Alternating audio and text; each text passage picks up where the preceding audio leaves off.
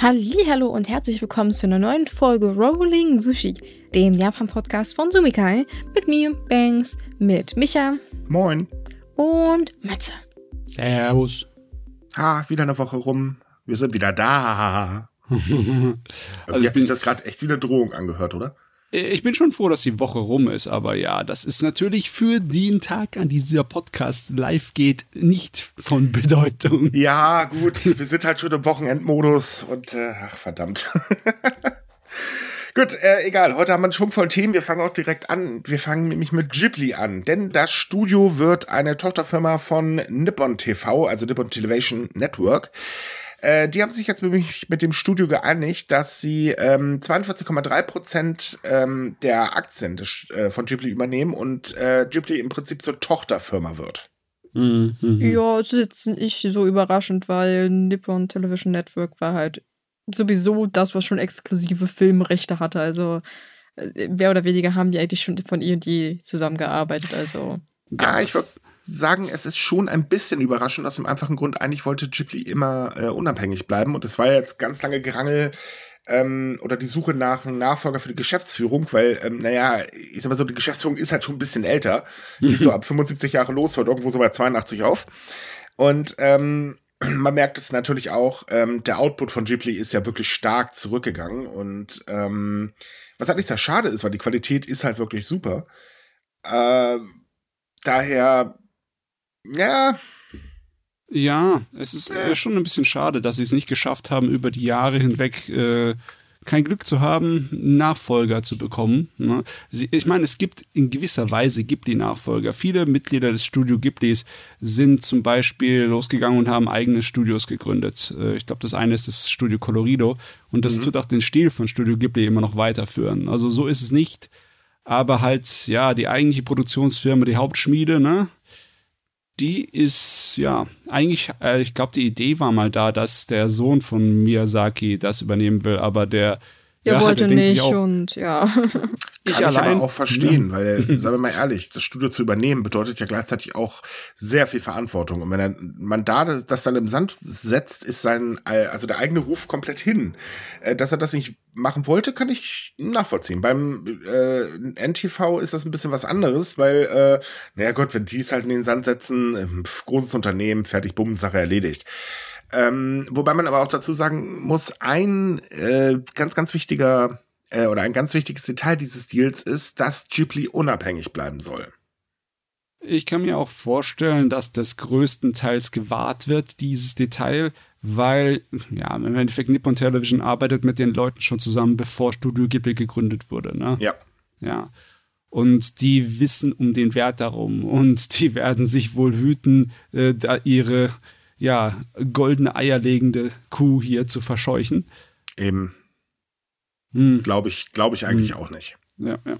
Auf jeden also, Fall, das bedeutet natürlich das Ende einer Ära ja, ja. und möglich der Anfang einer neuen Ära. Besonders wenn das jetzige Hauptteam äh, nicht mehr so viel produziert. Ich denke mal, Miyazaki wird einfach weitermachen. Aber er wird auch nicht ewig weitermachen. Nein, das definitiv nicht. Wobei er schon gesagt hat, er kann sich vorstellen, noch einen Film zu machen. Ich meine, äh, das kennen wir ja, ne? So, äh, hey, warte mal, ich gehe jetzt einmal in Rente. Und äh, die Presse so, ja, ja, wir sehen uns in zehn Jahren dann wieder. Äh, was ist passiert? Äh, nach zehn Jahren kam ein Film, ja. äh, der auch in den Kinos wirklich abgeht wie nichts Böses. Also können wir damit rechnen, jetzt, es wird bestimmt noch einer von ihm kommen, aber ich glaube, so langsam war es das, weil er ist halt 82 und irgendwann ist auch mal Schicht. Ja, ich meine, es gibt ah. Es gibt einige Leute in der Filmbranche, die sowohl hinter als auch vor der Kamera bis in die Ewigkeit arbeiten, wie Clint Eastwood ja, ich, ich, oder Ridley Scott, ne? Ich wollte sagen, also der wird wahrscheinlich noch auf dem Sterbebett Filme animieren. Also ja. ein, ein großer Kinofilm ist noch drin, definitiv. Ja, das definitiv. Da wird auf jeden ja. Fall noch einer kommen. Das hat man bei anderen großen Leuten auch gesagt und ist leider immer nichts draus geworden mehr. Naja. Hey, ich schön wär's, aber. Ich bin Wir denken bereit. jetzt mal positiv, okay? Ich bin ja, bereit zu positiv. wetten. Ich wette ein Pausenbrot, dass noch mindestens ein großer Kinofilm von ihm kommt. Ja, natürlich. Ich meine, ganz ehrlich, ja, wer ja. Hayao Misaki kennt oder zumindest äh, verfolgt, der weiß, der kann es nicht lassen. Das ist klar. ja, dass das er sich lassen so. kann, das ist klar. Ne, also doch, da wird bestimmt noch was kommen. Auf jeden Fall. Aber ja. ähm, ich sag mal so, was jetzt interessant wird, ist halt, ähm, wie sich das Ganze auswirken wird. Ähm, diese, dieser Umbau zur Tochterfirma. Weil zum einen äh, schickt Nippon TV Führungskräfte nach Ghibli, darum wurde explizit gebeten, weil halt eben die Geschäftsleitung, äh, ja wie gesagt, ich schon ein bisschen älter, möchte auch gerne mal ein bisschen äh, kürzer treten. Ähm, und zum anderen muss ja dann auch NTV die Zukunft von Ghibli so langsam in die Bahn lenken, weil es gibt momentan kein Zukunftskonzept. Also wie geht's weiter nach Hayao Miyazaki? Das gibt's halt einfach nicht. Nee, nee. Und daran muss die Firma arbeiten und das wird interessant. Das wäre natürlich interessant. Was ist, wenn Ghibli mal wieder mehr an Fernsehfilmen, so wie in den 90ern, oder an tatsächlich Fernsehserien arbeiten würde? Ja, das hatte ich hm. auch überlegt. Also ich glaube, mal gehört zu haben, dass der gute Miyazaki eigentlich sehr gerne nochmal sowas Altes machen möchte. Wir erinnern uns, er hatte ja auch mal vor, eine Pipi Langstrumpf-Serie zu machen, die leider nie was geworden ist. Ich glaube, das könnte ich mir gut vorstellen, dass er sich vielleicht dazu nochmal hinreißen lässt. Oh, zu einer Serienproduktion. Ich weiß nicht, ob er das mit seinen alten Knochen machen würde. Naja, ja. wir, wir, müssen ja jetzt hier nicht von 24 Folgen aufwärts reden. Das kann ja auch eine Kurzserie sein. Ja, yeah, das kann. Oder? Äh, einigen wir uns auch darauf. Wir warten einfach ab, aber äh, können uns bestimmt darauf einigen, zu sagen, es wird bestimmt spannend. Das ja. definitiv. Ich wollte eigentlich sagen, ich würde es ja ganz nett finden, wenn er was mit seinem Sohnemann zusammen macht. Jetzt, wo er oh doch so, glaube ich, so ein bisschen den inneren Frieden in der Hinsicht gefunden hat. Wer weiß, vielleicht kommt ja da was. Ja. Das, das glaube ich eher nicht, aber wer weiß. Glaube glaub ich eigentlich auch nicht, aber naja, wie gesagt, die Zukunft wird zeigen. Auf jeden Fall, es wird noch was kommen und das Studio wird Bestand haben. Wie gesagt, spannend wird es nur, ähm, wie es halt weitergeführt wird, was hm. so die nach äh, Miyazaki-Ära angeht. Jawohl, jawohl. So, anderes Thema. Das ist jetzt eigentlich eher ein Themenpaket. Wir fangen jetzt mal an mit einem Kickstreamer und zwar Johnny Somali. Wer ihn nicht kennt, ist nicht schlimm. Ich habe, bevor ich über ihn geschrieben habe, auch noch nichts von ihm gehört. Dann habe ich mich natürlich zur Recherche hingesetzt und ein bisschen geguckt und mir gedacht, oh Gott, was für ein Schwachkopf. Der Gute ist ein Kickstreamer und zwar ein ziemlich unangenehmer, ähm, dazu noch leicht rassistisch eingestellt, dezent ausgedrückt und ist halt so einer, ich mache für Klicks eigentlich alles. Und ähm, naja, der ist gerade in Japan und er macht da auch für Klicks tatsächlich alles, wie zum Beispiel sich in eine U-Bahn stellen, mal fröhlich alle Fahrgäste rassistisch beleidigen, da hat er es sogar geschafft, dass er von einem Passanten eins auf den Deckel bekommen hat, im wahrsten Sinne des Wortes. Und nun wurde er von der Polizei in Osaka festgenommen, weil er sich nämlich äh, maskiert einfach mal Zugang zu einer Hotelbaustelle äh, verschafft hat, um dann dort ganz kräftig Fukushima äh, den Arbeitern entgegen zu brüllen. Das fand die Polizei nicht witzig und das führt jetzt auch dazu, dass sogar noch weiter ermittelt wird, denn es gibt nämlich noch äh, einen Vorfall, da hat er wohl Gegenstände in einem Lebensmittelladen äh, durch die Gegend geworfen und in einem Restaurant sich äh, dezent dezent ausgedrückt extrem daneben benommen. Und auch das wird jetzt untersucht und das kann für ihn dann doch ein bisschen unschön enden. Ja, wir hatten ja eine ganze Menge Trends von wegen, wie man mit den ekligsten Dingern Aufmerksamkeit erreichen kann. Ja, der toppt ja. echt. Und einige Leute versuchen tatsächlich daraus eine Karriere zu machen, egal wie verrückt das auf einen wirkt. Ne? Ja, solange dafür gezahlt wird. Ja, ich meine, er ist ja gerade gewechselt, irgendwie, keine Ahnung. Ich meine, es muss sich ja irgendwie lohnen für ihn, sonst würde er ja das nicht dauernd machen. Weil er wurde auch durchaus schon äh, handgreiflich angegangen, was total verständlich ist, weil wer nur Ausschnitte von seinen Streams mal gesehen hat, Junge, ey, also da kriegt man auch Aggression von einem Potenzial, das mir bisher unbekannt war. also der, der benimmt sich wirklich in einem Maße unangenehm, unhöflich. Also da, wie gesagt, da ist Logan Paul oder wie der Herr heißt, äh, gar nichts dagegen. Also das ist wirklich grob fahrlässig auch teilweise, was er macht. Und ja, das ja, der Baustelle. Klicks, Klicks bekommen und dadurch Geld generieren. Das ist so im Prinzip seine Masche und dafür tut er wirklich alles. Ja, ich, ich hoffe, der kriegt jetzt einen ordentlichen Denkzettel, weil das wünschen sich alle Japaner, ja. Ausländer gleichermaßen, weil, wie gesagt, das ist. Äh ähm, noch mal ganz kurz eben zu Einwurf. Übrigens, wir reden hier nicht von, er tut alles im Sinne von, äh, wie hieß das? Kick-Ass? Nee, ähm. Jackass? Ja, Jackass, Dankeschön. Ah. Habe ich auch nie gesehen, aber nein, sowas meine ich nicht, sondern einfach ähm, wirklich Leute belästigen, sich absolut daneben benehmen ähm, und das noch nicht mal auf einer lustigen Art und Weise, sondern wirklich äh, auf eine Weise, wo man halt sagt, oh Gott, ey, wenn ich so einen auf der Straße sehen würde, den würde ich den Kopf gegen die Wand zimmern, damit ich meine Ruhe habe. Stell dir also, einfach vor, so ein, so ein, Japaner würde nach Deutschland kommen und ihr rennt durch die Innenstadt und brüllt euch einfach irgendwelche Nazi-Parolen ins Gesicht. Mhm. Das hätte etwa das gleiche Format. Anschließend randaliert er in einem Supermarkt, bedroht irgendeine alte Omi im Café und mm, macht merkwürdige Geräusche im Restaurant beim Essen. Ja, das ungefähr umschreibt es ganz gut. Also dem, was ich da gesehen habe, ja, oh Gott. Ey. Nee, es, ist, es tut richtig weh beim Gucken. Also. Ja, total. Das ist so, Gott sei Dank ist er kein Deutscher. Ich müsste mich ansonsten bei allen Japanern jetzt dafür entschuldigen für meine Ich weise übrigens darauf hin, dass ich seinen Stream nicht gucke. Ich sehe immer nur Videoausschnitte, die von sehr erbosten Japanern gepostet werden. Ja. Weil die sind richtig wütend. Die sind tatsächlich zu dem Punkt gekommen, also viele, die gesagt haben, könnte man nicht so die Yakuza vielleicht auch mal darauf hinweisen? Mhm. Weil die mag zum Beispiel sowas auch überhaupt nicht. Aber naja, also wie gesagt, er hat auch schon mal eins auf die Mütze gekriegt. Zweimal mittlerweile übrigens. Zweimal, na ja, ja mittlerweile Mitleid hält sich in Grenzen. Zweimal. Und also, äh, ich muss auch ganz ehrlich gestehen, berechtigterweise, ich bin zwar überhaupt kein Freund von solchen, äh, von, von Gewalt oder so, aber was man da im Video gesehen hat, was er da gemacht hat, ich kann verstehen, dass jemand seine Kontenance dann äh, links liegen lässt und sagt so, jetzt, jetzt reicht's einfach, weil äh, sich wirklich hinzustellen und, und Menschen einfach grundlos zu, so dermaßen zu beleidigen, das Ganze auch noch live zu filmen, damit man halt Klicks generiert. Ja, nee, also wie gesagt, ich kann es echt nachvollziehen. Ja, wir sind schon beim extremen Punkt der Eskalation angetroffen, was ja. das angeht. Wir haben ja in der Medienlandschaft eine sehr lange und traditionelle Art und Weise, Aufmerksamkeit mit geschmacklosem Zeugs zu erregen. Ja, aber ganz ehrlich, so Sachen wie diese, ähm, wenn du halt im Endeffekt ein Stuntman bist, ne? Und dir halt blöde Stunts äh, zeigst, ne? wo du dein Leben oder deine Gesundheit registrierst oder, naja, dein Schamgefühl völlig zerstörst. Ne? Das ist irgendwie was anderes als das hier. Das ist ein Trend aus den letzten Jahren, wo man anderen Leuten Schaden zufügt. Um damit ja, aber dieser Trend ist leider auch bei diesen, äh, in Anführungsstrichen, Stuntmans zu beobachten, ähm, dass halt immer mehr Extremeres gemacht wird, um eben Klicks zu generieren und man zieht auch immer mehr Unbeteiligte mit rein. Das ist ein ganz gefährlicher Trend. Ähm, aber dieses ähm, Influencer-Social-Gedöns funktioniert ja anscheinend. Also es wird ja von vielen Leuten geguckt, viele äh, spenden ja auch. Und ich meine, es waren ja schon Sachen da, ähm, wo man sich eigentlich fragt, sag mal, was, was ist los mit euch Menschen? Also es ist ja, äh, gab ja letztens einen Vorfall, da wurde eine Frau live tatsächlich in einem äh, Instagram-Stream ermordet. Und da haben Menschen zugeschaltet und sogar noch für gespendet, wo ich mir so denke, sag mal, äh, was, was ist los mit der Menschheit? Ja, wieso kann das überhaupt funktionieren? Ja, Weil man eben. hat ja die Beweise direkt auf Video, dass da ein Verbrechen begangen wurde. Der sollte eigentlich sofort bei der ersten Aktion von der Polizei aufgegriffen worden sein, oder? Ja, die Frage ist halt, warum hat zum Beispiel Facebook wieder oder Meta so irrsinnig lange gebraucht, das Video zu sperren? Das ist auch wieder so ein Punkt. Äh, da merkt man halt, dass die ganzen Mechanismen nicht stimmen. Und ähm, auf der anderen Seite ist es halt einfach auch so, die Gesellschaft spornt ja solche Leute halt auch noch an. Dadurch, dass sie eben Erfolg haben, machen sie immer weiter mit der Masche.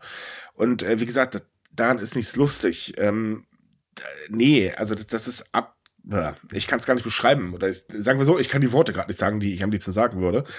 Ähm, und das ist halt ein sehr gefährlicher Trend. Äh, gepaart mit, äh, das fängt ja schon im Kleinen an. Jetzt gibt es ja gerade wieder so eine Deo-Challenge zum Beispiel, die, äh, wovor selbst äh, ähm, das irgendein Amt jetzt gewarnt hat, ähm, damit zu machen oder so Sachen wie äh, Waschmaschinenpots fressen und so Blödsinn. Einfach nur, ja, ich mache da mit, dann, dann kann ich halt Aufmerksamkeit generieren, juhu.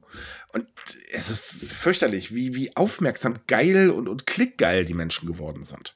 Aber ganz ich meine, ja, Klicks sind wichtig. Hallo, wir haben eine Newsseite, ist für uns auch wichtig, aber doch nicht so ich meine, wenn jemand tatsächlich Aufmerksamkeit erregen möchte, indem er sich zum Clown macht oder Jackass nachmacht, dann ist es in Ordnung, solange du anderen Leuten dabei nicht schadest. Das genau. ist, das ist eine Sache, ob ich, weiß ich nicht, in, in eine Badewanne voller Krabben springe oder keine Ahnung, mir Bowlingkugeln äh, in den Bauch schießen lasse. Das ist eine Sache. Aber wenn ich das bei anderen Menschen mache, auf der, auf, der, ja, auf, keine Ahnung, der Straße, keine Ahnung.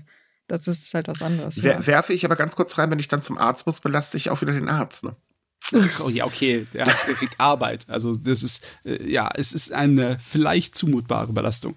Dass er ja, das hat. kommt jeweils auf das medizinische System des Landes an, wo es stattgefunden hat.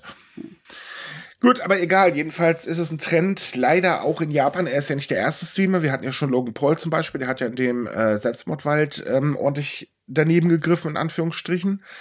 Ähm, auch so gibt es immer mehr Beschwerden über Streamer, die sich halt in Japan wirklich benehmen wie äh, sonst irgendwas. Und das passt eigentlich ganz gut zum äh, anderen Problem, was da ist, denn äh, der Overtourism macht mal wieder Probleme. Und da fallen auch solche Streamer drunter, denn es geht nicht darum, dass auf einmal viel zu viele Menschen da sind, äh, sondern es geht halt auch darum, dass eben viele Menschen sich blöderweise ziemlich daneben benehmen, die Müllberge anwachsen und die Leute einfach auf gar nichts achten. So, äh, hallo, hier sind auch noch Einwohner. Ja, uns doch egal, wir sind Touristen, wir dürfen das so nach dem Motto.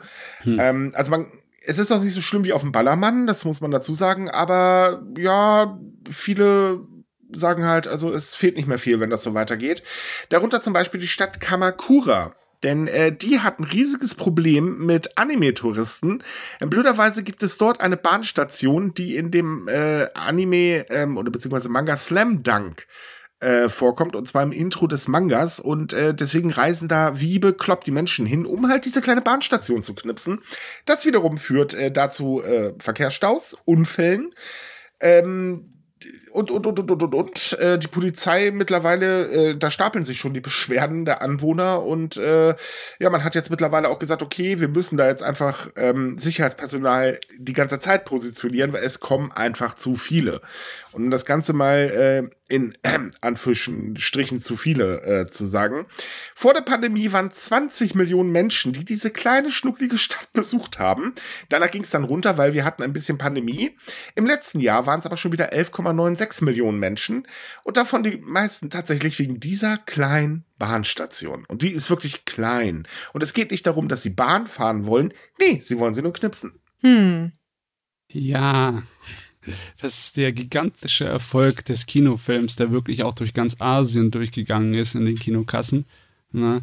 Da hat natürlich nicht geholfen, dass der Manga dazu einer der bestverkauften Manga aller Zeiten ist. Er sitzt auf Platz 7 mit über 170 Millionen verkauften Bände.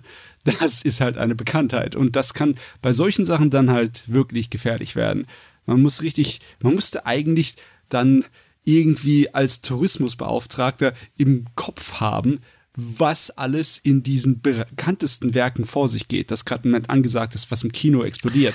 Weil ja, das, ja. könnte alles zum Ziel werden. Man, man, muss aber auch dazu sagen, das ist auch ein bisschen von den Produktionsfirmen oder von Mangaka ein bisschen mit in der Verantwortung, weil mittlerweile weiß man, was man damit ausrichten kann äh, oder anrichten äh. kann, in Anführungsstrichen. Und vielleicht sollte man da auch mal überlegen. Ich meine, äh, es ist so, dass Anime-Tourismus von vielen Gemeinden in Japan auch als Chance angesehen wird, den Tourismus wieder anzukommen, beziehungsweise wurde angesehen.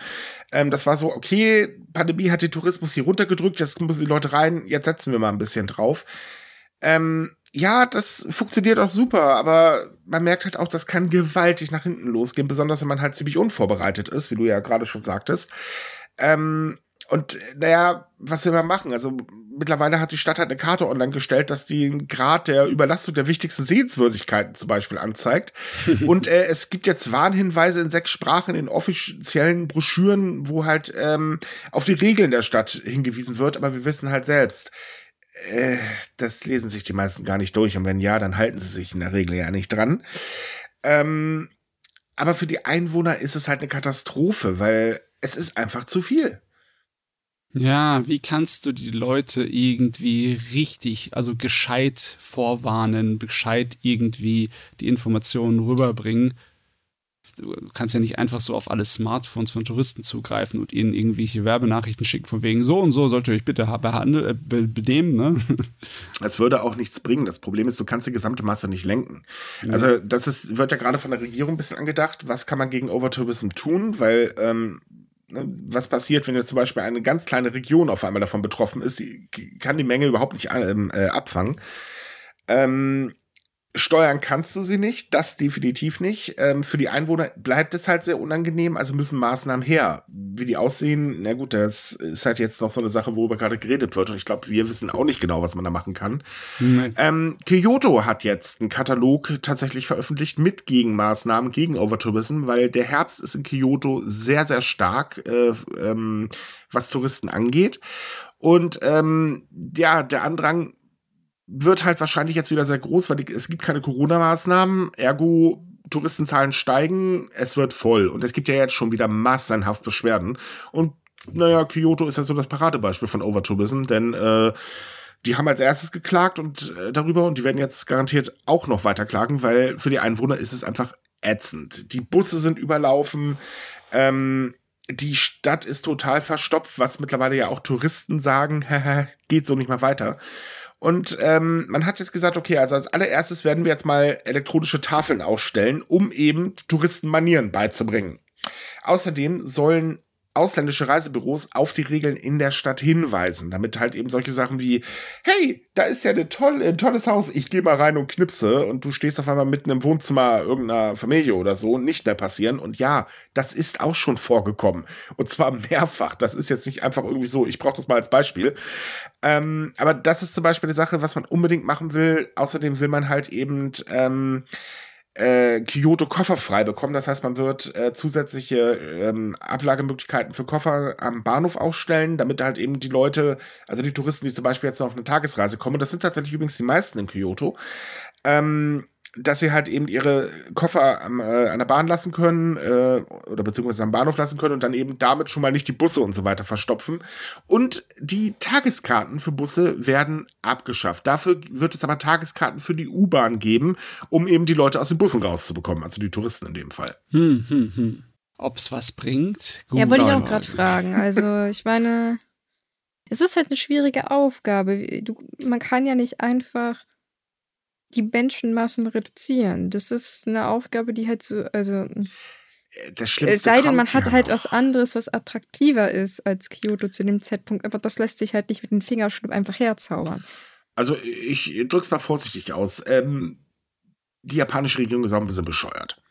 Also ist jetzt nichts Neues, das wissen wir, aber das Problem ist halt, man setzt halt sehr stark auf den Tourismus, weil die Touristen bringen nun mal Geld ins Land. Das ist auch bei dem momentanen äh, Kurs des Yen gar kein Wunder. Die kaufen wirklich sehr günstig ein für ihre Währung. Äh, also da macht man schon ordentlich Gewinn mit, äh, beziehungsweise steht sehr gut da. Das Problem ist aber auch, dass man den Tourismus halt unbedingt fördern will. Und ähm, man sagt ja, okay, es waren jetzt äh, 2, paar zerquetschte äh, oder 22, paar zerquetschte irgendwie so in dem Dreh äh, im, im Land und man will das halt jetzt kräftig antüdeln. Also es sollen ja 2000, ähm, wie war das?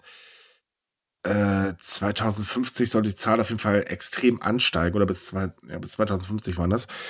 Ähm, das. Das Problem ist halt, die Regierung will mehr Leute ins Land holen, aber gleichzeitig denkt sie einfach nicht an die Einwohner. Und das ist ein Problem, das ist schon länger da. Und das ähm, wird auch von den Menschen wirklich beklagt, dass sie jetzt sagen, Leute, ihr verkauft uns hier als Touristenattraktion, denkt aber gar nicht dran, dass wir hier auch noch leben müssen, so nebenbei. Und ähm, es sind ja Probleme, also wie gesagt, verstopfte Bahnen, äh, Staus etc. bla bla vor der Innenstädte, das sind ja nicht die einzigen Probleme. Es gibt ja auch so Probleme wie eben mit der Etikette zum Beispiel. Also wie eben, okay, ich habe hier mein Essen gekauft, ich renne jetzt fröhlich rum und bin da am Futtern und dann schmeiße ich meinen Müll auf die Straße.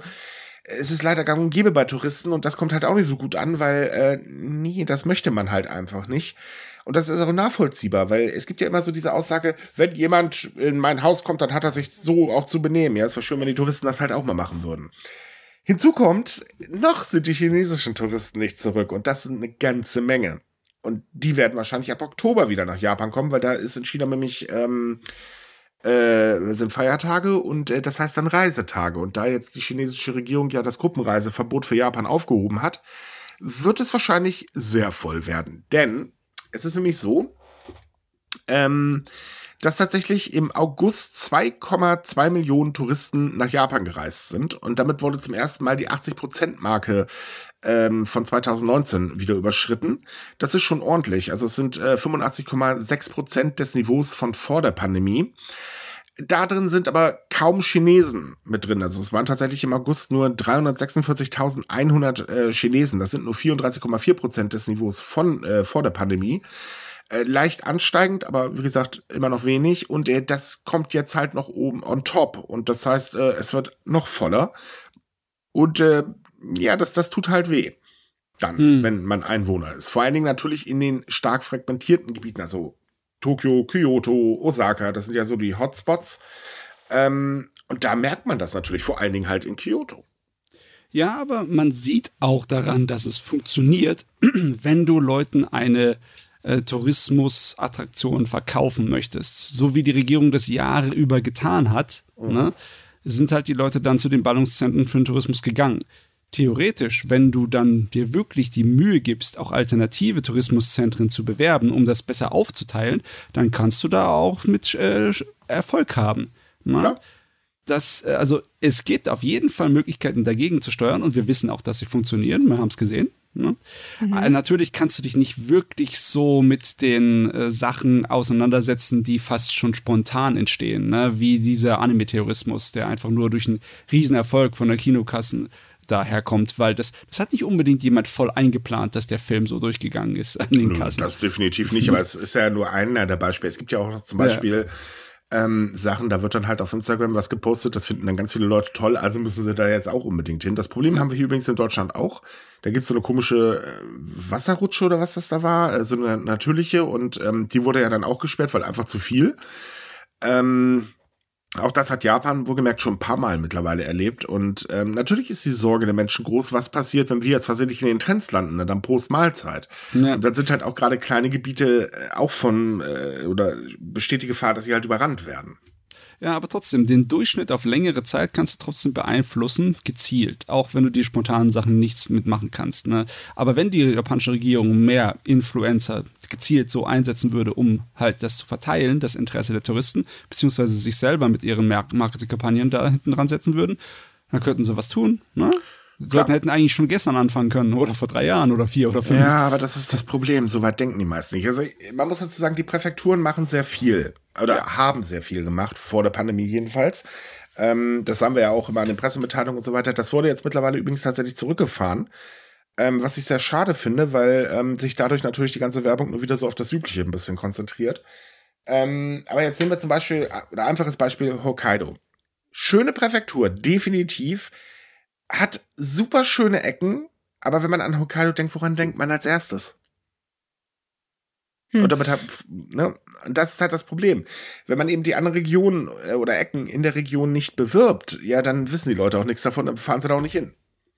Ja, natürlich. Wie gesagt, das ist, was, was Matze halt meinte, ne? Also, irgendwie muss man da so eine gewisse Balance finden. Man kann natürlich nicht nichts bewerben, aber man kann halt auch nicht verhindern, dass Leute, wie gesagt, irgendwelche Sachen finden, die sie selbst populär machen. Also das lässt sich halt nicht verhindern. Du kannst ja schlecht einfach sagen, weiß ich nicht, wenn da irgendwie, keine Ahnung, äh, ein, ein Naturding ist. Zum Beispiel, da gibt es doch irgendwo, ich, ich glaube nicht, dass es in Kyoto ist, aber in Japan gibt es doch diesen gespaltenen Stein und da sind doch jetzt auch super viele ähm, mhm. Demon Slayer-Fans hingepilgert. Das kannst du ja. halt nicht verhindern. Du kannst erstens den Stein nicht woanders hinstoppen und du kannst aber andererseits nicht den Leuten verbieten, dahin zu fahren. Also ja. muss man halt so eine gewisse Balance finden. Vielleicht könnte man auch so das wäre bei Kyoto vielleicht nicht schlecht, auch Touren einfach anbieten, die auch außerhalb der Hauptstadt funktionieren. Also, dass man sagt, wir machen so eine Rundfahrt, aber dafür stopfen wir euch nicht alle gleichzeitig dorthin, sondern ihr seht auch ein bisschen mehr.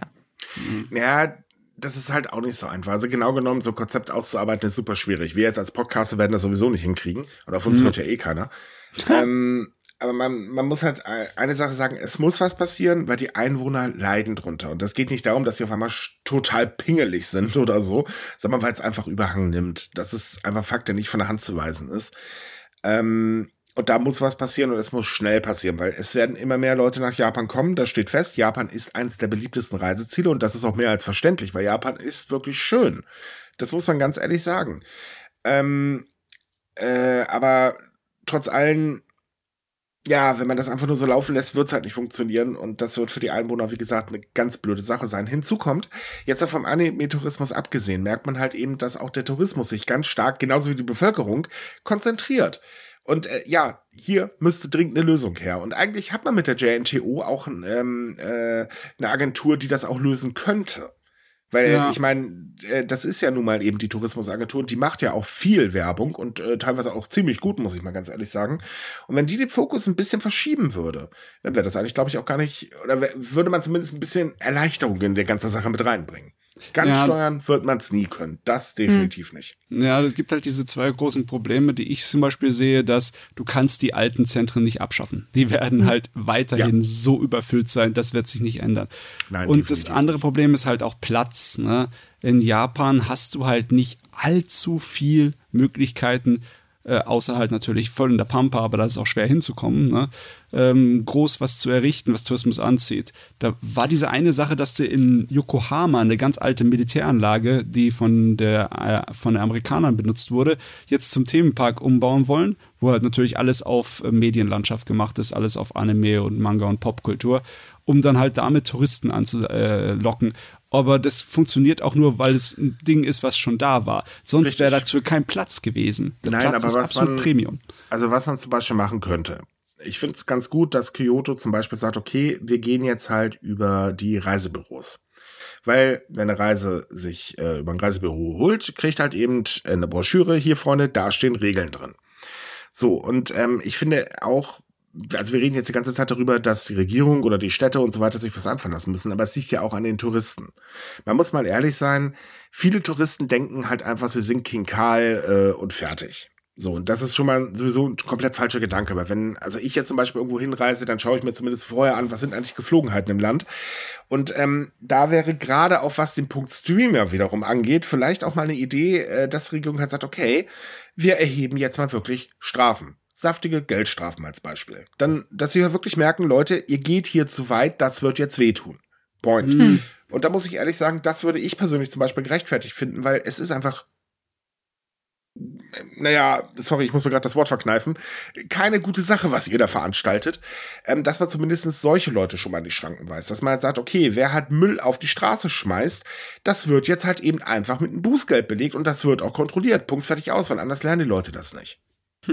Ich frage mich, ob äh. der heutigen Medienlandschaft du dir wirklich seine, deine Touristen erziehen kannst, ob es nicht mehr Sinn macht, irgendwelche Influencer zu produzieren, die dann tatsächlich bekannt genug sind und dann mit irgendwelchen Benimmregeln werben. Also du meinst, die, die, das Schlechte mit dem Guten praktisch bekämpfen? Das wird ja. auch schon, wird ja schon gemacht.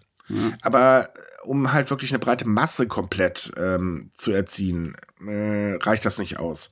Mhm. Wie gesagt, solche Sachen wie halt eben schmeißt der Müll äh, auf die Straße, dann tja, gibt's halt eben Bußgeld. Ich finde, das ist auch völlig gerechtfertigt. Das, das erinnert mich sehr an Signapur mit ihren, ich, ist auch Signapur mit seinen Kaugummi, ne? Ja. Die hatten so ein großes Touristenproblem, beziehungsweise dass Touristen immer ihre Kaugummis auf den Boden gespuckt haben und nun steht das Spucken, Kauen von Kaugummi, glaube ich selbst, äh, in der Öffentlichkeit unter Strafe. Das heißt, das kann richtig teuer werden, also wenn man das macht. Und ich glaube, das, das ist auch der beste Weg, weil erstens kommt dann auch Geld in die Kassen. Selbst wenn weniger Punkt. Touristen kommen sollten. Und zweitens, äh, Touristen tut es immer weh, wenn sie unnötig Geld ausgeben. Zum Beispiel halt, wie gesagt, für Müll hinwerfen. Wobei das tatsächlich teilweise auch so ein bisschen äh, das den hingeschoben wird. Also das gab ja eine Zeit lang in Tokio mal so die Diskussion, dass da vor allem Touristen irgendwie ihren Müll hinwerfen. Aber als die Pandemie war, gab es trotzdem Müllberge. Also ja, ja, es ist auch so ein bisschen, nutzt man das manchmal aus, dass man in der Hinsicht zumindest das den Touristen immer zuschiebt und sagt, die sind, die schmeißen ja, Müll gut, halt aber hin. es gibt tatsächlich Regionen, da siehst du, das sind halt definitiv die Touristen. Mhm. Und ähm, man darf auch eine Sache nicht vergessen, alle Maßnahmen kosten Geld und so kann man mhm. sich das Geld halt wieder reinholen. So, aber ja. wir können uns jetzt noch äh, Stunden über das Thema unterhalten. Ähm, oh, ja. ja, deswegen wechseln wir das Thema jetzt nämlich auch. Es gibt nämlich eine Sache und äh, ganz ehrlich, ich habe mich beömmelt vor Lachen. Ihr kennt doch bestimmt dieses schöne Sprichwort Satz mit X, das war wohl nix. Oh, es gibt noch oh andere je, wer hat wieder was angestellt? nein, nein, angestellt hat keiner was, aber es ist einfach so lustig, weil das japanische Kabinett wurde ja umgebildet. Darum haben wir ja, äh, darüber haben wir letzte Woche ja ganz viel gequatscht. So, es wurde umgebildet, um eben das weitere Absinken der Umfragenwerte zu stoppen. Das hat mal gar nicht geklappt, wie mich jetzt äh, aktuelle Umfragen diese Woche zeigen. Tatsächlich ist es so, dass äh, die Umfragenwerte für das japanische Kabinett mittlerweile auf 25 Prozent runtergeklatscht sind, also noch schlechter geworden sind. Ähm, hat also gar nichts gebracht. Hinzu kommt, dass die Mehrheit überhaupt keine Erwartung mehr an das Kabinett hat und einfach sagt, ja Gott, die machen einfach, aber das war's dann auch schon. Ähm, man erwartet einfach gar nichts mehr. Ja. Das Problem war nicht, dass die Leute nicht mehr die Gesichter von dem Kabinett sehen wollten. Mhm. Das war nicht das Problem. Nein, das Problem ist, dass das Kabinett einfach nicht die Probleme anpackt, die aktuell wirklich wichtig sind. Also wie zum Beispiel äh, Preissteigerung. Ich meine, ähm, der Kernverbraucherpreisindex ist ja mal wieder kräftig gestiegen im August. Das waren so 3, ein Prozent. Das ist wirklich ordentlich.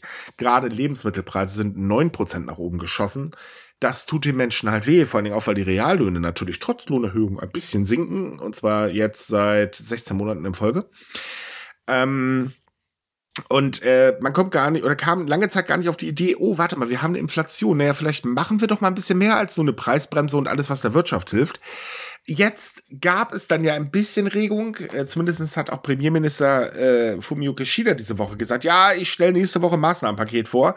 Jetzt gucken natürlich alle gespannt dahin, aber man sagt halt auch, ja, das wird sowieso nichts werden. Äh, Prost Mahlzeit. Ähm, schön, dass da was kommt, aber wir kennen das ganze Theater ja schon und wahrscheinlich wird es auch wieder speziell eher auf die Wirtschaft ausgerichtet sein.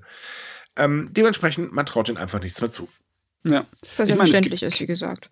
Es, es gibt keine Regierung auf, den, auf der ganzen Welt, in den modernen Industrienationen, die als Helden dastehen im Moment, weil die Belastung für die Menschen in den letzten Jahren ist halt sehr hoch.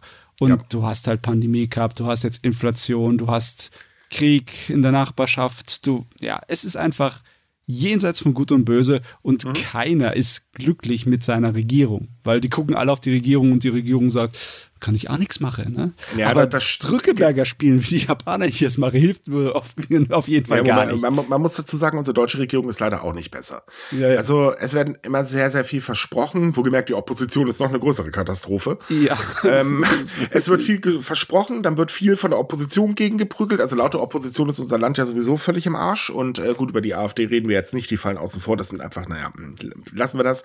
Aber äh, CDU, CSU halt, äh, äh, die wollen uns halt irgendwelche komischen Regeln diktieren etc. bla, fragt man dann mal nach, ja, welche Regeln denn überhaupt eigentlich? Also bisher dürft ihr weiter Fleisch fressen, ihr könnt reden, wie ihr wollt, ihr könnt Auto fahren, was ihr wollt. Wo ist denn jetzt das Problem? Ja, egal, die wollen uns halt irgendwas diktieren. Äh, okay. Ähm, und alle wichtigen Probleme gehen da halt unter. Also es gab ja so die große Ankündigung auch bei uns, ja, wir werden jetzt hier Wirtschaft irgendwie was machen. Dann stellt sich heraus, jo, Herr Lindner, super Idee, die Wirtschaft wird um 0,02 Prozent durch die ganzen Maßnahmen im nächsten Jahr wachsen sauber oder waren es 0,7 Prozent, ist jedenfalls nicht doll, aber hey, pff, irrsinnig viel. Und das ist halt das Problem. Die Politiker, sowohl in Japan wie auch Deutschland, wie auch in sonst allen möglichen Ländern, labern. Das können sie. Ja. Aber alle wichtigen Probleme fallen momentan unterm Tisch. Und dass ja. die Menschen davon die Schnauze voll haben, kann ich echt nachvollziehen. Das ist auch äh, das, ein Problem. Ganz kurz eben, warte, ja. äh, eine Sache möchte ich noch an erwähnen. Das ist übrigens trotzdem kein Grund, Nazis zu wählen. Ja, definitiv. Aber das, du merkst daran auch wirklich die kritische Masse an Frust bei den Leuten. Ne? Jo. Dass, ähm, dass die, dieser Frust so rationales Denken einfach überstreicht und ähm, wegwischt. Und selbst wenn die Regierungen jetzt auf einmal richtige Sachen würden, machen würden, würde sich nicht das sofort von, äh, von heute auf morgen umkehren, diese, dieser Frust. Die Leute werden immer noch stinkig auf die Regierung und die Umfragewerte würden immer noch tief sein. Ne? Was aber helfen könnte, gut, das ist jetzt in Japan nicht so, aber was zum Beispiel bei uns helfen könnte, wäre, wenn endlich mal aufgehört wird, immer nur sich im Prinzip innerhalb äh, einer Regierung zu bekriegen, außerhalb, wie gesagt, Opposition, sondern man, man jetzt sagt, okay, dem Land geht's jetzt gerade nicht ganz so toll. Also, wo gemerkt, wir stehen nicht so schlecht da, wie die CDU, CSU uns das weiß machen will. Aber okay, es steht jetzt momentan vielleicht nicht ganz so gut. Jetzt setzen wir uns mal alle auf den Arsch und jetzt machen wir endlich mal was. Und zwar, hey, hallo, ja genau, für die da unten, das Volk. das wäre eine Idee. Und in Japan ist es halt leider so, wenn Maßnahmen angekündigt wird, dann kann sich eigentlich jeder sicher sein, okay, es geht um die Wirtschaft. Es geht ja. darum, dass die Leute halt, ja, äh, im Prinzip mehr Geld in die Wirtschaft pumpen. Aber auch da wird dann, werden wichtige Teile vergessen, wie zum Beispiel halt eben den Menschen, denen es nicht ganz so gut geht. Oder äh, so Sachen wie, naja, mein Gott, Leute, geht arbeiten. Wir könnten mal die Löhne erhöhen, aber das tun wir nicht. Deswegen haben wir Fachkräftemangel, also geht lieber alle arbeiten, bis ihr tot umkippt, so nach dem Motto. Das ist ja in Japan auch so ein Volkssport. Ähm, das, das große Problem ist halt einfach Maßnahmen, die halt wirklich mal der Bevölkerung richtig zugutekommen. Die fehlen auf komplett langer Sicht. Und dass die Menschen die Schnauze voll haben, nach eben Pandemie, jetzt Inflation, Krieg etc. bla, ist irgendwo nachvollziehbar. Ich finde es der Wahnsinn, dass das wirklich keiner in der Regierung, wahrscheinlich hat das irgendjemand, es hat das wahrscheinlich sogar einige der Regierung sagen können, dass, Klar. hey, wenn du dahergehst, Premierminister, und sagst, guck mal, liebe Wähler, wir haben einen neuen Teppich. Weil das ist, was die Kabinettsumstellung war. Ne? Guck mal, wir haben noch so einen neuen Teppich, ist ja nicht schön. Ne? Und dann heben natürlich die Wähler sofort den Teppich an, weil sie kennen ihre Regierung. Da unten drunter ist der ganze Müll wieder immer noch drunter. Ne? Ja. Egal wie schön der neue Teppich aussieht. Ja, und das ist, wie gesagt, momentan leider überall so. Und ähm, gerade Konservative ähm, haben ja bekanntlich den Hang dazu, äh, erstmal immer alles schlecht zu reden und äh, irgendwie ist jetzt auch in der Vergangenheit stehen geblieben, habe ich so langsam das Gefühl. Also ich, ich glaube, das ist so, hey, ich wäre konservativ, juhu, ich kenne die Zukunft nicht mehr. Äh, die Vergangenheit ist das Beste gewesen, was wir jemals hatten. Und dieser Stillstand ist halt auch keine gute Idee, aber dazu kommen wir gleich auch noch. Es gibt nämlich in einer Umfrage, äh, gab es eine interessante Frage. Da wurde nämlich tatsächlich nachgefragt, ähm, wie ist denn das eigentlich äh, mit, ähm, äh, also wie lange soll denn Kishida eigentlich noch im Amt bleiben? Die Mehrheit gab an, sie hoffen, dass er bald aufhören wird. Ui, ui, ja klar, der wird zum Sündenbock. Aber die Stimmung ist halt schlecht. Er hat es aber auch in gewisser Weise verdient. Er hat nicht wirklich seine Versprechen durchziehen können. Er hat auch nicht wirklich groß eine Richtung vorgeschrieben. Er war immer schon so ein Fähnchen im Wind, ne? Naja gut, ich meine, bei der Aufteilung der LDP, also die verschiedenen Fraktionen, kann ich das nachvollziehen. Er hatte erst Abe an der Backe und äh, Abe ist extrem konservativ gewesen, vorsichtig ausgedrückt. Äh, und der hat ja, war ja wirklich der mächtigste Politiker in ganz Japan. Also sprich, ähm, er war ja so wirklich tongebend. Und ähm, dazu noch die größte Fraktion im Hintergrund, also sprich, ähm, ganz ehrlich, Kishida kann sich nicht durchsetzen. Er muss halt diesen Seiltanz fahren, um eben auch noch in der Partei irgendwie ein bisschen äh, noch was zu melden zu haben. Das ist eigentlich schade, weil es geht damit eigentlich nur noch um Machterhalt. Und ähm, anstatt zu sagen, okay, ich bin jetzt hier vier Jahre an der Macht, die vier Jahre tue ich jetzt das, was ich tun will, was ich versprochen habe. Gut, dann werde ich danach vielleicht nicht mehr gewählt, wobei das ja nicht, noch nicht mal gesagt ist. Aber ähm, ich äh, scheiße es drauf, was die Fraktionen sagen, in Anführungsstrichen. Ähm, das traut man sich halt nicht zu. Und das finde ich persönlich sehr schade, weil damit sind wir wieder beim Üblichen. Viel versprochen vor der Wahl, unterm Strich aber nichts mehr rausgekommen. Ja. So, ja. dass die Leute halt, äh, also zum Thema konservativ und äh, so weiter, ähm, auch in Japan gab es natürlich jetzt wieder Demonstrationen, auch von Fridays of Future. Allerdings war die relativ klein. Dafür gab es aber ein paar Tage später eine große Demonstration. Die wurde unter anderem auch von Fridays for Future Tokyo organisiert. Ähm, und da ging es halt tatsächlich äh, auch natürlich um Maßnahmen, die die Regierung ergreifen soll. Und da haben tausende Demonstranten, wir reden hier tatsächlich ausnahmsweise mal von tausenden, was ungewöhnlich ist für eine Demonstration in Japan, gefordert, äh, dass halt eben die Energie in Japan auf hundertprozentig äh, aus erneuerbaren Energiequellen äh, umgebaut, also umgestellt wird. Weil Japan ist ja so ein Land, die setzen ja auf Atomstrom und die setzen auch weiterhin noch auf Kohle. Also Japan gehört zu den wenigen Ländern oder äh, zu eins der wenigen G7-Staaten, die halt gesagt haben, äh, wir halten mal an Kohle fröhlich fest, was irgendwie eine doofe Idee ist. Denn ähm, in Japan merkt man momentan die Auswirkung des Klimawandels auch. Nicht nur, weil es ab und zu mal stark regnet. Äh, nee, äh, Japan hat immer noch eine Hitzewelle und das ist ähm, die schlimmste, die sie jemals hatten. Die auch übrigens weiter anhält, wie jetzt die JMA, also die Japan Meteorologische Agentur, gesagt hat, äh, noch ein bisschen anhalten wird. Ja, ja, noch bis zum Ende des Monats 30 Grad. Ja, man rechnet auch mit einem sehr milden Winter dieses Jahr, mit sehr wenig Schnee. Und eine Studie kam jetzt zum Schluss, naja, wir haben das Ganze jetzt mal verglichen mit Einfluss des Klimawandels und einmal ohne Einfluss des Klimawandels. Und da stellt sich heraus, okay, solche Hitzewellen sind jetzt nicht etwas, was jedes Jahr auftreten wird, wobei in Japan, naja, gut, da hatten wir die letzten Jahre auch fröhliche Hitzewellen. Ähm, aber man sieht eindeutig anhand der Daten, dass eben der Klimawandel daran schuld ist. Hinzu kommt ja solche Prognosen wie, äh, dass man halt eben mit Starkwetterkatastrophen äh, rechnen muss, vermehrt und so weiter. Also die Prognosen sind nicht gut und ich meine, auch im Rest der Welt hat man ja gesehen, äh, dieses Jahr äh, nicht gut. Selbst Teile von Deutschland sind ja zwischenzeitlich mal wieder abgesoffen. Ähm, aber der Wahlkampf ist in Bayern, war das anscheinend in Nürnberg zum Beispiel nicht so wichtig. Und ähm, hier ist es halt speziell, dass, äh, dass wir gefordert haben, Leute, wir wollen endlich weg von den fossilen Brennstoffen. Größtenteils übrigens tatsächlich jüngere Menschen. Ja, ich meine. Ja, naja, aber sind das nicht sowieso grundsätzlich über die jüngeren Menschen, die das fordern? Also ich meine, man sieht sehr wenig Demonstrationen dieser Art, wo, sagen wir mal, 50 plus mitläuft. Ja, ja wobei, also hier zum Beispiel ne? bei, bei äh, wie heißen sie, ähm, letzte Generation sind auch immer vermehrt mittlerweile ältere Menschen dabei. Hm, na gut, dann, dann Wobei ich, ich da langsam zurück. befürchte, wenn das so weitergeht, die ganze Aufstachelung und so weiter, auch seitens der Politik, äh, dass das irgendwann schlimm enden wird. Ach äh, ja, dass, dass man mit der, dass man halt immer die Ängste schürft ne, und ein äh, Feindbild sich erstellt, das ist so eine alte Angelegenheit bei der Politik. Ja, ich, man merkt aber, dass mittlerweile die Autofahrer immer aggressiver reagieren. Ja, es ist blöd, dass es funktioniert. Leider. Also Fakt ist halt, wir müssen was tun. Der Klimawandel ist da. Da kann man sich jetzt hinstellen und sagen, gibt es nicht, etc. bla. Nein, er ist definitiv da und er verursacht Probleme. Das können, haben wir miterlebt. Das erleben wir hier, wie gesagt, weltweit, in Deutschland. Noch nicht ganz so schlimm, aber man merkt es hier auch mittlerweile. Und ähm, es muss was getan werden. Blöderweise pennt die Politik da ja leider auch. Ja, es geht halt wieder immer um das Thema von äh, auf längere Sicht irgendwie handeln, anstatt auf kurze Sicht und auf längere Sicht hat eigentlich im Endeffekt keine Chance. Es ist eindeutig klar, dass auf längere Sicht nicht gegen den Klimawandel vorzugehen viel, viel teurer ist, als jetzt ja. dagegen Maßnahmen zu ergreifen. Das wird teurer, nicht nur im Sinne von wegen Geld, nicht nur im Sinne von Wirtschaftslast, sondern auch halt von gesellschaftlicher Last, von Infrastrukturlast, von allem Möglichen. Das wird zerstörerisch teuer. Ja, Und, definitiv. Ja. Ähm, ich meine, ja. das sich so viele da auch dagegen stemmen. Ich erlebe es ja zum Beispiel auf äh, X, wo ich ja blöderweise noch unterwegs bin.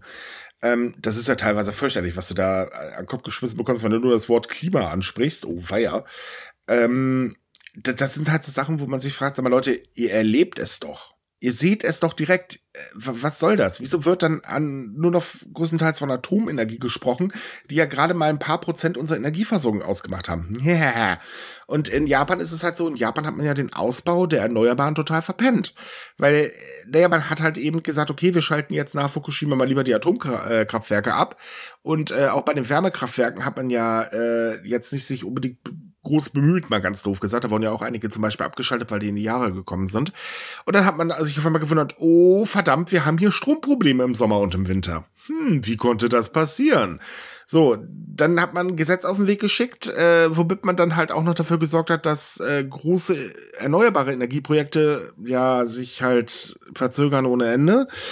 Und nun steht man da man kam dann auf die Idee, okay, wir halten halt weiter an Kohle fest, weil sonst haben wir ein Problem, auch wenn wir sie reduzieren wollen, aber trotzdem halten wir fest. Und wir schicken mal unsere Atomkraftwerke wieder an den Start, verlängern noch die Laufzeit von Reaktoren, äh, deswegen sind die beiden ältesten Reaktoren in Japan mittlerweile auch wieder am Netz.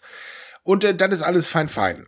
So, Problem, äh, ja, die will man ja anscheinend nicht sehen. Wie zum Beispiel, ja, die Anwohner der Atomkraftwerke finden das nicht so lustig, weil äh, teilweise die Sicherheitskonzepte zum Beispiel ziemlich fragwürdig und äh, so andere Kleinigkeiten wie, ähm, hey, hallo, äh, kriegt ihr das nicht mit, was da bei uns gerade passiert? Also es ist ja nicht so, dass es in Japan noch nie Starkregen gegeben hat oder jetzt halt gerade die Hitzewelle. Ähm, und man, man fühlt sich halt hilflos, weil es halt ignoriert wird von den Stellen, die was ändern könnten. Hm. Ja. Hilflosigkeit fördert natürlich wieder dann den Frust und die Verbitterkeit yep. fördert leider Gottes auch wieder die Politikverdrossenheit. Und die es ist, ist ja eh schon ziemlich ja. groß in Japan. Ich meine, es gibt bei uns ja auch, ne? Es gibt im Moment, mhm. ich sehe im Moment keiner wirklichen Ausweg, der sofort greifen würde aus der Situation. Ne? Nein, definitiv ne? nicht. nicht. Nicht bei der Weltpolitik, das kannst du vergessen. Du, äh, man kann sich halt, die Japaner haben es schon recht, so sehr kannst du dich auf deine Regierung da nicht wirklich verlassen. Da musst du selber auch äh, was in die Hand nehmen. Klar. Nur, ja, so, die meisten Japaner haben halt nicht das Geld gespart, hier besonders jetzt nicht, um mal kurz eine Solaranlage sich aufs Dach zu batschen. Muss es doch aber zum Beispiel gar nicht. Es werden auch schon so Kleinigkeiten reichen, wie zum Beispiel nicht mehr mit seinem dicken, fetten Auto 500 Meter zum Bäcker zu fahren. Nur so als Beispiel. Es gibt du meinst, es sind die kleinen Dinge, die es sind, Genau, es sind, es sind die kleinen Dinge. Ähm, und äh, es ist immer so, man kann oder man muss an sich natürlich auch erstmal ein bisschen was ändern. Klar, ich meine, so Sachen wie, man könnte auf Fleisch verzichten, ist besser fürs Klima, heißt aber nicht, dass man es muss. Man könnte aber zum Beispiel sagen, okay, ich konsumiere mal ein bisschen mit Bedacht. Ich hau mir nicht jeden Tag zwei Burger in die Rippen. Äh, das muss ja nun wirklich nicht sein. Es gibt auch noch andere schöne Gerichte, die wirklich lecker sind übrigens, nur so als Hinweis.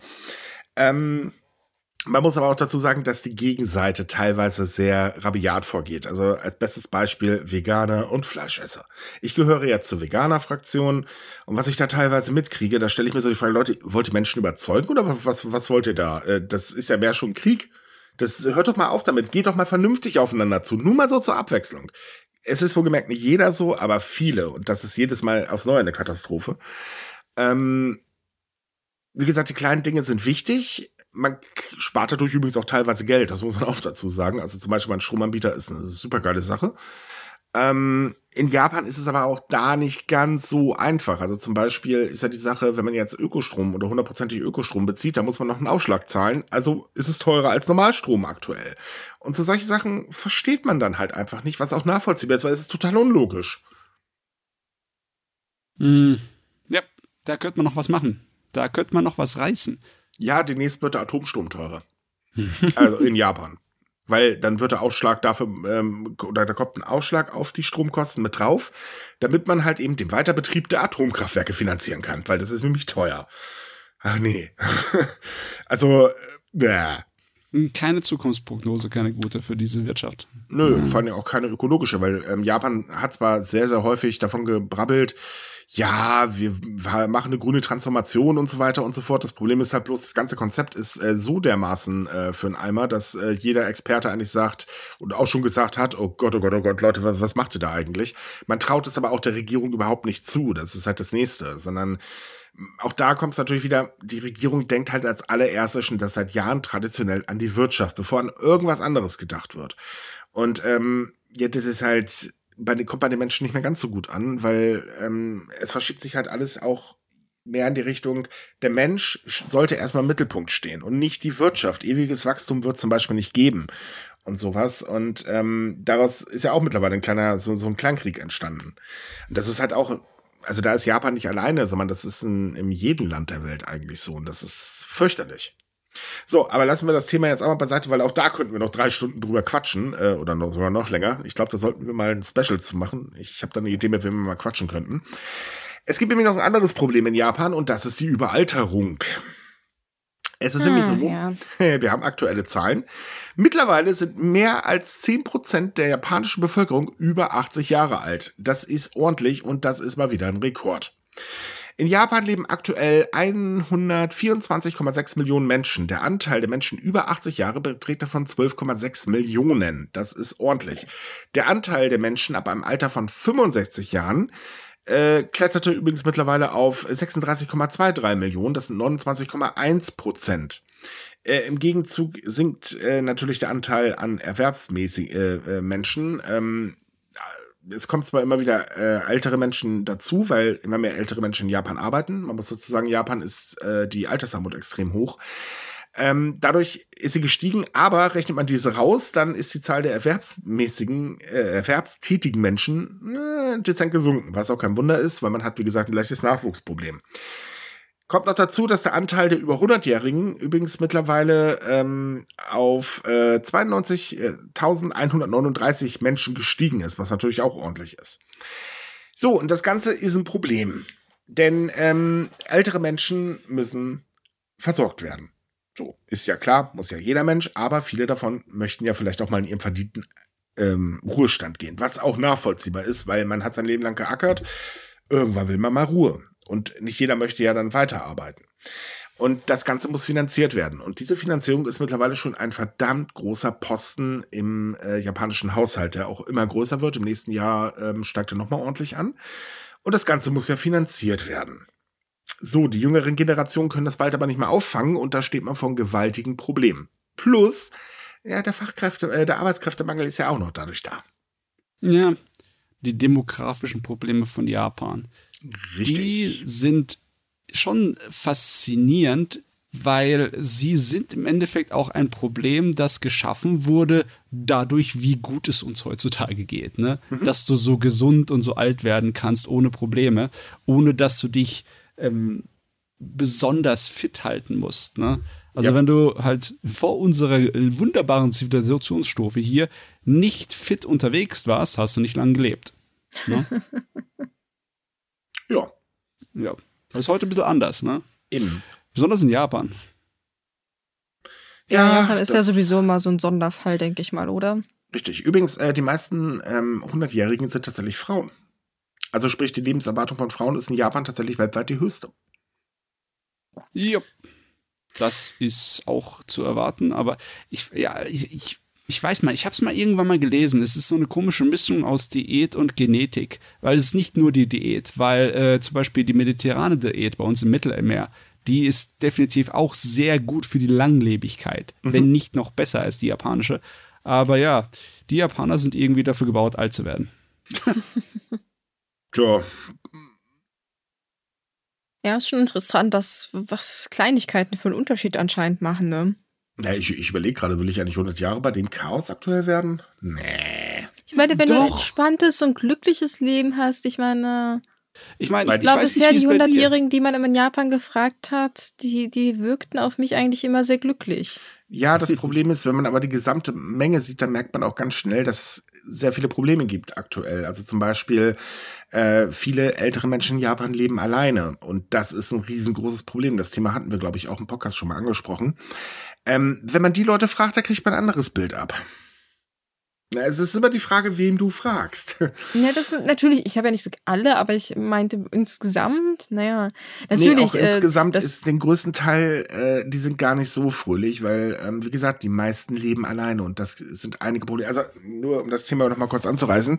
Es geht zum Beispiel darum, dass ähm, die Mieten immer teurer werden. Das ist alleine kaum noch zu stemmen, gerade für ältere Menschen. Ich, wie gesagt, Altersarmut sehr weit ausgedehnt. Äh, Übrigens, über 100 ist es auch nicht mehr so leicht zu arbeiten.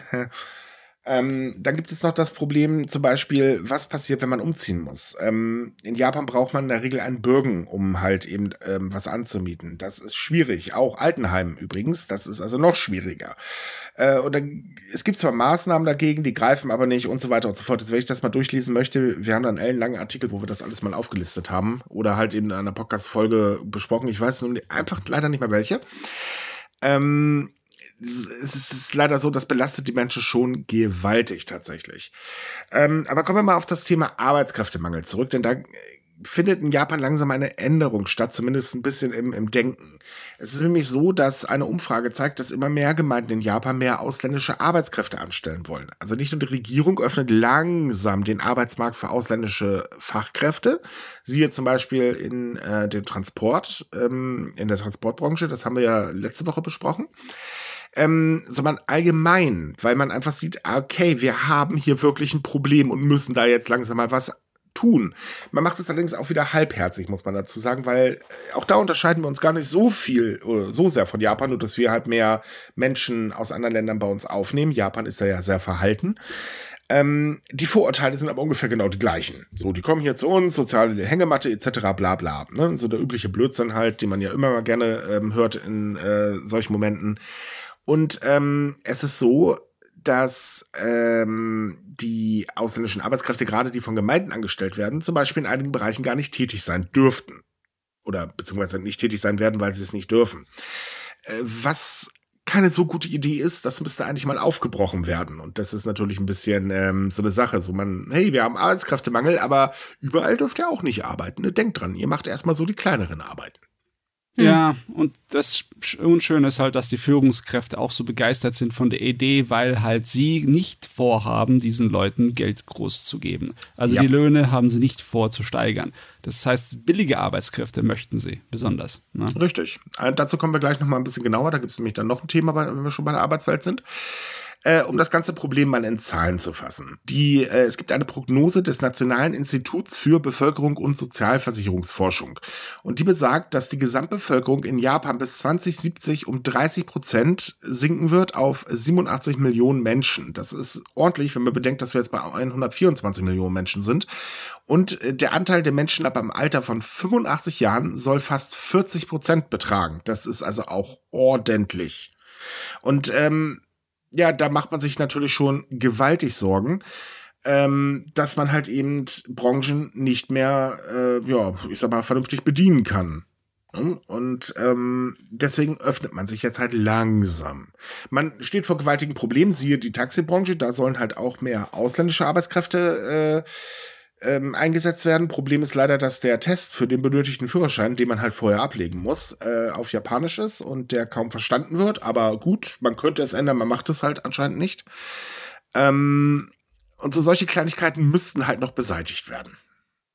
Ja, aber ich sehe das auch so, dass jetzt, wenn mehr Leute, also egal ob das Führungskräfte sind oder ob das äh, Gemeinden sind, Solange einfach nur mehr Leute auf den Trichter kommen, dass sie unbedingt ausländische Fachkräfte haben möchten und Arbeitskräfte, dann ist auch etwas Druck da auf die Regierung und auf die Kommunen, da was zu ändern. Ne?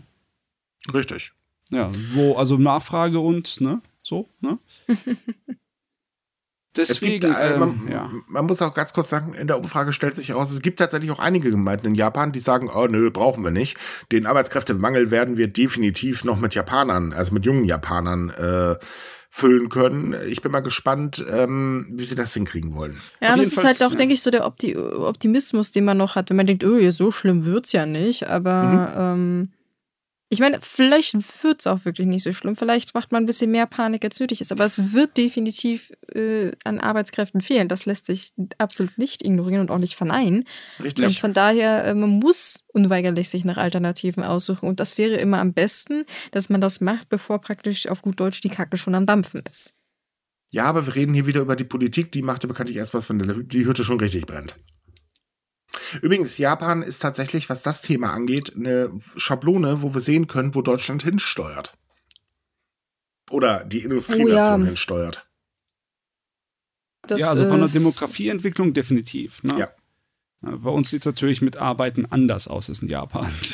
naja, bei uns macht sich der Fachkräftemangel auch immer mehr bemerkbar. Wir brauchen tatsächlich auch ausländische äh, äh, Menschen, die halt bei uns arbeiten. Und ähm, aktuell läuft es bei uns eher so, dass äh, die Regierung ja dazu übergegangen ist, mit ein bisschen Populismus vermischt, zu sagen, ja, wir nehmen nur die guten Ausländer, die halt ähm, arbeiten und die schon perfekt ausgebildet sind. Blöderweise wollen die gar nicht nach Deutschland, weil wir ein Rassismusproblem haben. Aber naja, man kann ja erstmal weiter darüber reden. Ne? Ja, ja, ich glaub, spricht sich langsam rum. Ich meine, man sieht es ja vor allem in den Ländern, die jetzt besonders blau wählen. Äh, die beschweren sich halt, äh, ihrer Wirtschaft geht es nicht gut, aber andererseits vergrauen sie auch jede potenzielle Arbeitskraft. Also, ja gut, ja. sagen wir mal ehrlich, also wenn das Bier nicht schmeckt, dann saufe ich auch nicht aus dem Klo. Und das ist, kann man ungefähr so bei der AfD sagen, weil äh, wenn mir die Regierung nicht passt, ich will die AfD. Leute, lest das Programm doch einfach nur mal durch. Ihr seht doch genau, dass das dann totaler Schwachsinn ist und für die Wirtschaft sowieso der letzte Blödsinn. Aber naja, komm, lass, lass ja, mir das gesagt, Thema. Auf, das auf, ja auf Arbeitskräfte, ja. ja. Ich meine, du musst halt auch im Wettbewerb dich behaupten können. Ne? Klar. Wenn du einfach bei uns wäre das dasselbe Problem. Wenn du einfach als ausgebildete Fachkraft weniger bekommst in Japan als in anderen Ländern außenrum, dann ist Japan nicht dein erstes, deine erste Wahl, ne? Also die Regierung hat das Thema ja auch angesprochen vor ein paar Monaten und hat auch gesagt, wir werden jetzt mal Maßnahmen ergreifen, um halt eben im internationalen Konkurrenzkampf äh, ähm, mithalten zu können. Das Problem ist, man hat ein paar Maßnahmen vorgestellt, aber bisher ist leider nichts weiter passiert. Man ja, aber sie müssen es jetzt tatsächlich ab. machen, weil ich erst heute gelesen habe, dass tatsächlich eine neue Umfrage zeigt, dass äh, viele gut ausgebildete Fachkräfte in Japan äh, halt ins Ausland tatsächlich gehen, weil die Bezahlung da besser ist. Das mhm. ist schon schlecht, wenn eure guten Fachkräfte, also eure eigenen heimischen Fachkräfte wegrennen, weil es scheiße in der Heimat ist. Also Richtig, und da kommen wir auch zum nächsten Thema, denn Japans Arbeitsmarkt steht vor einem Umbruch. Es ist ähm, so, also der Arbeitskräftemangel ist natürlich ein gewaltiges Problem. Viele Firmen denken darüber nach, auf KI zu setzen, um halt eben äh, da sich darauf vorzubereiten. Und dann gibt's halt das Problem, dass der Fachkräftemangel und so weiter und so weiter natürlich für die wirtschaftliche Sicherheit ein gewaltiges Risiko dasteht. Das hat die Regierung erkannt, weil klar, wir reden hier von der Wirtschaft. Ne? Das äh, Lohnwachstum hat sich ja tatsächlich auch beschleunigt. Ähm, es gab ja in diesem Jahr die äh, höchsten Lohnerhöhungen seit Jahrzehnten, auch wenn die Reallöhne weiter sinken, weil man halt die Inflation nicht in den Griff bekommt. Ähm, es gibt aber an, noch andere Probleme. Zum Beispiel ist das Beschäftigungssystem in Japan unglaublich starr. Also zum Beispiel ähm, Beförderungen werden eher nach Dienstalter anstelle nach Leistung verteilt. Das passiert also sehr häufig. Man hat auf einmal einen Chef, der die große Vollpfeife ist, aber er ist halt länger als ein paar Jährchen im Betrieb, also ist er jetzt halt eben dann Vorgesetzter. Ah, ähm, das schlägt sich allerdings extrem auf die Arbeitsproduktivität in Japan äh, nieder. Ähm, allerdings haben die Firmen auch einen Pluspunkt, weil sie halt eben sagen, ähm, naja, japanische Arbeitnehmer wechseln nun mal sehr selten den Job. Es hat sich ja mal so eingebürgert in den 60ern, glaube ich, war das. Bist du Angestellter einer Firma, bleibst du da. Point. So, dann tut die Firma auch alles dafür und äh, ne, du tust auch alles dafür und alles ist tutti. Das gilt heutzutage nicht mehr, also Kündigungen und so sind ja durchaus gang und gäbe. Aber das ist halt noch so in den Köpfen natürlich mit drin. Ähm, Gab es bei uns übrigens auch mal so ein bisschen in die Richtung der Gedanke. Ähm, und das Ganze führt leider dazu, dass das Wohn Lohnwachstum zwar da ist, aber immer noch gering und es ist tatsächlich sehr gering. Also es ist jetzt nicht so, dass man auf einmal sagt, oh, wir kriegen ja deutlich mehr. Äh, nee. Und ähm, die Pandemie hat auch dazu geführt, dass der Arbeitskräftemangel schlagartig bemerkbar wurde. Und zwar speziell in der äh, Tourismusindustrie. Ähm, denn da ist nämlich tatsächlich das Problem da, man hat erstmal Leute rausgeschmissen, weil, naja, bei uns kommt jetzt nichts mehr. Äh, wir haben hier keine Touristen, wir stehen doof da. Äh, tja, und ähm, jetzt steht man vor dem Problem, upsi, die Touristen sind wieder da, wo kriegen wir jetzt unsere Arbeitskräfte her? Denn klar, die Leute haben sich umorientiert. Ja, die große Herausforderung. Aber ich sag dir, ich bin mir ziemlich überzeugt, dass mit KI da nichts zu lösen ist. Die Leute, die sich ein, äh, der, also wirklich so vorstellen, dass man mit künstlicher Intelligenz Arbeitsplätze ersetzen kann, ja. die werden böse auf ihren Hosenboden fallen. Mhm. Das, also das ist ein Werkzeug, Branchen, das die. Ja. Ganz kurz, in einigen Branchen, ja, also zum Beispiel kann es in der Logistik helfen, äh, in der Prozessentwicklung etc. bla, kann das durchaus hilfreich sein. Ähm, auch in der Verwaltung und so weiter kann das bestimmt hilfreich sein, auch in der Presse, muss man da, da blöderweise sagen. Aber es wird nie den Bauarbeiter zum Beispiel ersetzen können. Das nö, geht nö. einfach nicht, weil eine KI kann dir kein Haus zimmern. Äh, vielleicht mit einem 3D-Drucker oder so, aber ähm, darüber reden wir jetzt mal nicht, das ist utopisch ähm, so wirklich die schlimmsten Probleme lösen kannst du damit nicht. Du kannst Abläufe verbessern. Außerdem, eine, halt eine Maschine braucht trotzdem noch einen Mensch. Selbst wenn ich irgendwann ja. Mit einer KI ein Haus bauen kann, irgendjemand muss das Ding dahin bringen. Es muss überwacht werden, es muss gewartet werden, es muss repariert werden. Also ja. es gibt keine Gesellschaft, die praktisch nur durch Maschinen funktioniert. Weil wenn ja, das der Fall ist, dann hätten wir sowas wie Skynet wahrscheinlich. Das wäre die einzige das Möglichkeit. Es ist auch wichtig, das so zu formulieren. Man kann zwar keine Arbeitsplätze durch KI ersetzen, aber es werden durch KI Arbeitsplätze verloren gehen, weil das KI stimmt. ein Werkzeug ist, das die Arbeit einfacher und schneller machen kann. Richtig. Und dann logischerweise, wenn du effizienter und schneller arbeitest, dann, dann äh, denkt sofort die Chefetage, ach, dann brauche ich weniger Leute dafür. Dann muss ich weniger Geld für Personal ausgeben, wenn die das genauso schnell mit weniger Leuten schaffen. Ne? Ganz genau. Und deswegen, dadurch wird Arbeitsplätze wegfallen. Aber du kannst keine ersetzen. Ne? Du mhm. brauchst immer noch die Leute, die das können. Und ah. dazu kommt auch noch was, KI ist überschätzt. Ich ja. meine, das äh, sagen, oder sieht man jetzt auch, äh, ChatGPT war ja so der ganz, oder ist ja jetzt gerade der heiße Scheiß. Äh, es gibt mittlerweile Studien, die sogar belegen, herzlichen Glückwunsch, ChatGPT, je länger es läuft, desto dümmer wird es.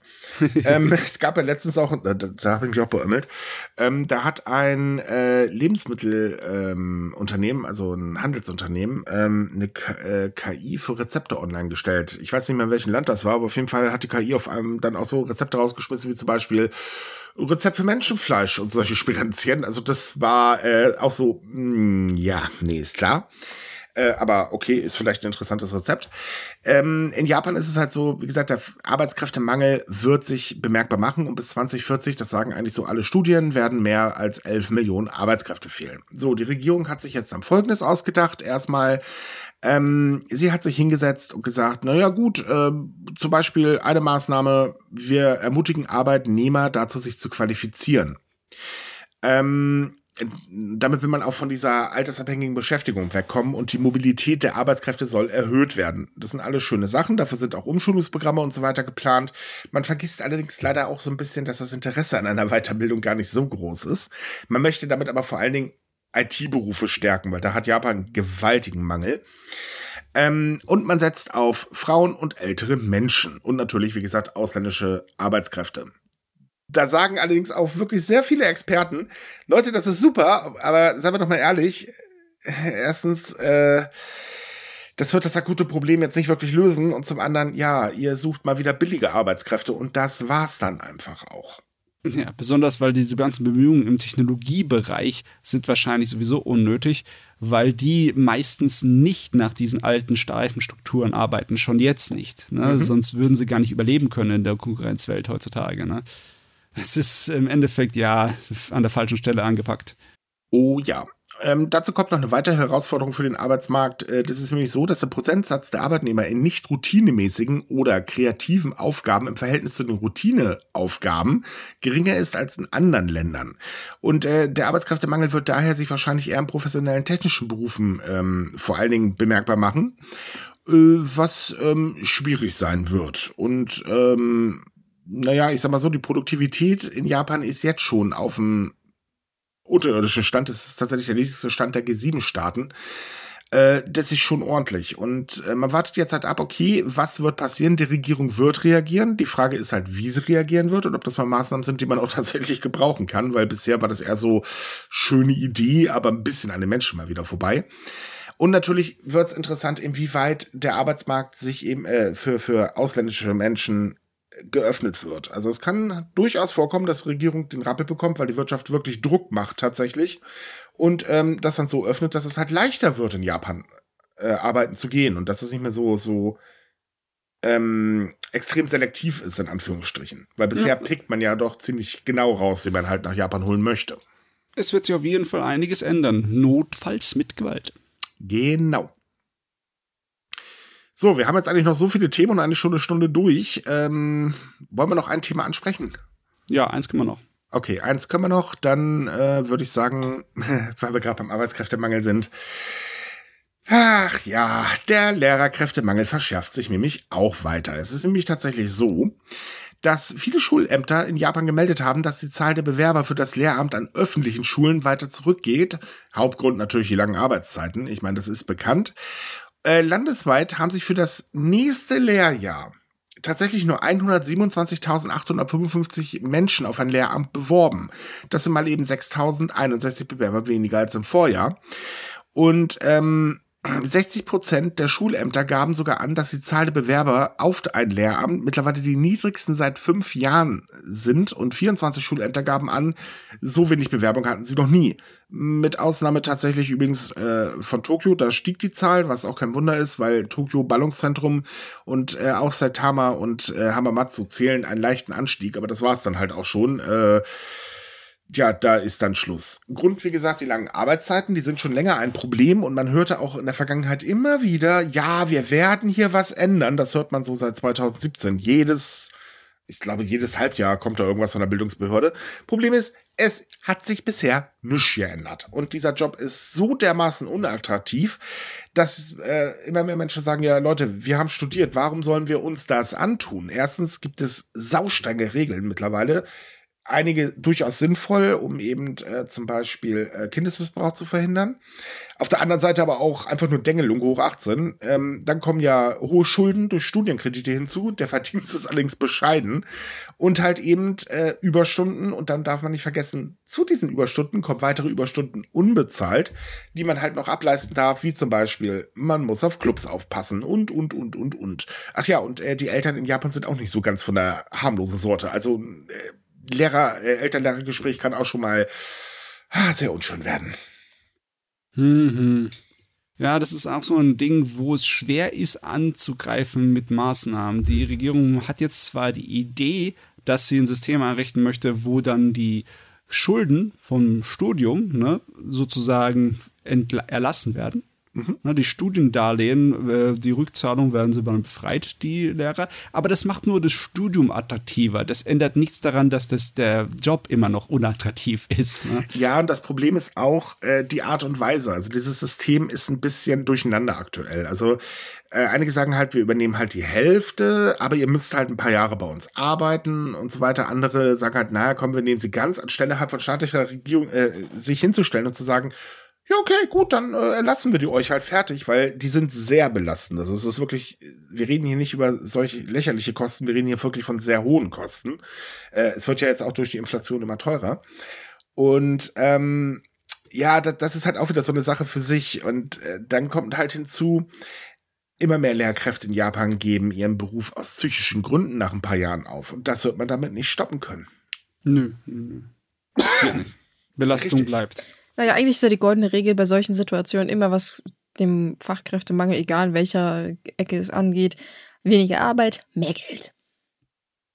Ja, mehr Geld wäre zum Beispiel schon mal eine Möglichkeit. Und ja, weniger Arbeit. Aber das Problem ist halt, wo willst du die Leute dafür hernehmen? Es sind halt keine da. Ja, also mehr Geld wird wahrscheinlich einfacher gehen als weniger Arbeit, ne? um die Leute dahin zu locken. Mit ein bisschen Glück, ja. Hm. Ja, ja, aber vielleicht auch halt grundsätzlich irgendwie mehr. Also, ich sag, weniger Arbeit wird schwierig, aber vielleicht auch mehr Verständnis. Also, ich meine, Lehrer werden, egal in welchem Land, immer mehr von Eltern jeglicher Sorte unter Druck gesetzt. Und dann macht das Arbeiten oh, ja. auch keinen Spaß mehr, wenn man praktisch da auch noch drangsaliert wird und man gibt halt sein Bestes, dann kann ich das auch verstehen, warum viele aufgeben. Natürlich auch, wenn der Vorgesetzte dann Stress macht und dies und das und jenes. Also vielleicht sollte man auch in der Hinsicht mal ein bisschen besser drauf achten. Oh, mehr Hilfe für Lehrer, mehr ein Herz für Lehrer. Ne? Hab doch mal ein Herz für Lehrer. Nein, also ohne Witz. Ähm, ich höre auch aus Deutschland von sehr vielen Lehrkräften, dass es halt immer äh, schwieriger wird und dass die Eltern vor allem immer aggressiver werden. Also es ist schon so eine Sache für sich und äh, der Job ist alles andere als einfach. Ja. Also ich würde kein Lehrer sein wollen in der heutigen Zeit. Ja, ich habe letztens eine Lehrerin getroffen, und die war 25 Jahre Lehrerin und die hat gekündigt, weil sie gesagt hat, sie hat die Eltern nicht mehr ertragen. Die Kinder, kein Problem.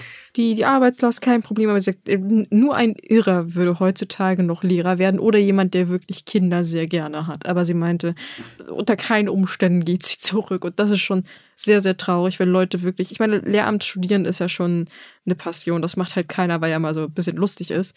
Und wenn die Leute nach 25 mhm. Jahren sagen, nee, also nicht mal, wenn man mich das Dreifache bezahlt, dann ist das schon sehr traurig. Und ich glaube, so geht es in Japan auch einigen Lehrern. Es gab hier vor ein paar Tagen eine Nachricht, ich weiß jetzt nicht mehr, welche Schule das war, aber da wurde einer Lehrerin gekündigt, weil sie die Mehrarbeit abgelehnt hat.